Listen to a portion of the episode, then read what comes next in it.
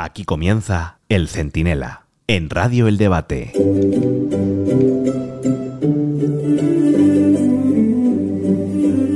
Bueno, si antes de la reunión entre Feijóo y Sánchez tú le preguntas a cualquier español, ¿qué cree usted que tiene menos opciones? A. Que Rubiales diga, pues no sé, que se siente mujer y no hay por tanto actos impúdicos. B. Que Dani Sancho se sume al coro y pida, pues no sé, que tienen que rodar cabezas en la Federación Española de Fútbol, empezando por la de Rubiales. Bueno, cabeza y algo más probablemente con este tipejo. O C. Que Sánchez acepte pactar con Feijóo bueno, yo creo que todo el mundo, estoy seguro, hubiera elegido la opción C. Soy Antonio Naranjo, esto es el Centinela Express y en un momento, si dan ustedes permiso, se lo explico todo.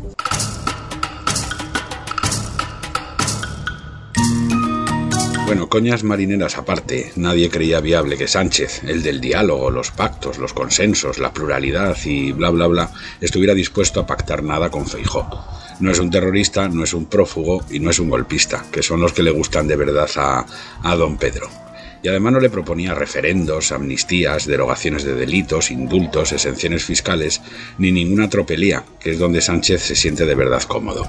Lo que Feijó hizo ayer, con el resultado previsible, fue proponerle a Sánchez algo en lo que estamos de acuerdo una inmensa mayoría de españoles. Seis pactos de Estado consensuados entre el PP y el PSOE, pues sobre la economía, la energía, la familia, los servicios públicos, la unidad territorial y la igualdad. Vamos, sobre las cosas del comer que cada vez en España se come peor. Y además le propuso aplicarlos durante dos años, con un gobierno encabezado por la fuerza más votada, como ha sido siempre en España durante los últimos 45 años, es decir, durante toda la democracia.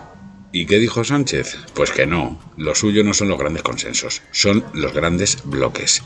Si le tienden un puente, excava una trinchera. Si le enseñan la mano, pues saca la katana para amputarla.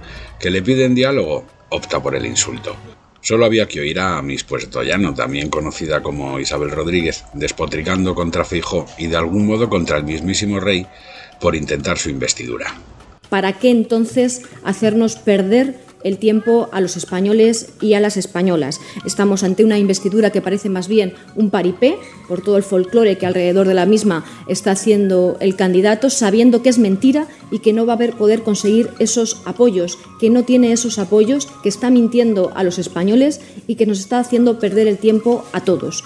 Miren, dejemos aparte la dicción de esta, de Miss Castilla-La Mancha, ¿eh? que es como la de un alumno rezagado de un aula de esas de barrio chungo, para centrarnos en el significado de la perorata que soltó, que es de primero de autocracia.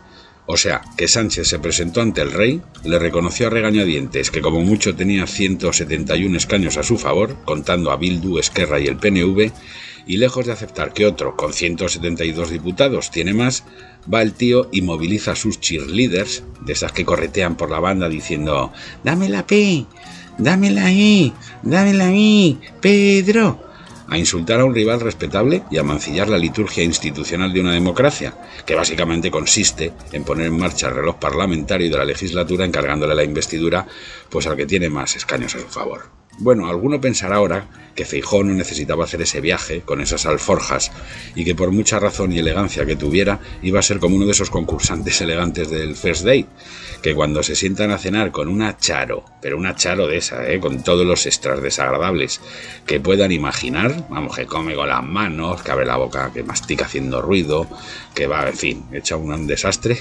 coge y le manda encima paseo al pobre. Esto es lo que pueden pensar de Feijóo, pero el movimiento es inteligente. Demuestra que en España hay una alternativa a la sumisión a Puigdemont y que si fracasa es porque Sánchez prefiere entenderse con un separatista que con un constitucionalista, incluso en momentos de emergencia nacional. Y le demuestra a los votantes del PSOE que no es un maximalista ni un radical, incapaz de entenderse con cualquiera sin pasar las líneas rojas de la decencia constitucional y el respeto a los ciudadanos. Sánchez, en fin, no rechaza fijo, rechaza a los españoles e invita a Puigdemont, a Otegui y a toda esa tropa a que aumenten el precio de su rescate, porque ahora o paga todo lo que le pidan, que ya hará mucho, o habrá elecciones en enero. Y si llega ese momento, no pocos se habrán dado cuenta de una vez de quién es Sánchez, por si había alguna duda. El tipo que prefiere deberle el cargo a un prófugo empadronado en Waterloo que perderlo por un gallego que le ofrece hacer algo bueno, juntos por España.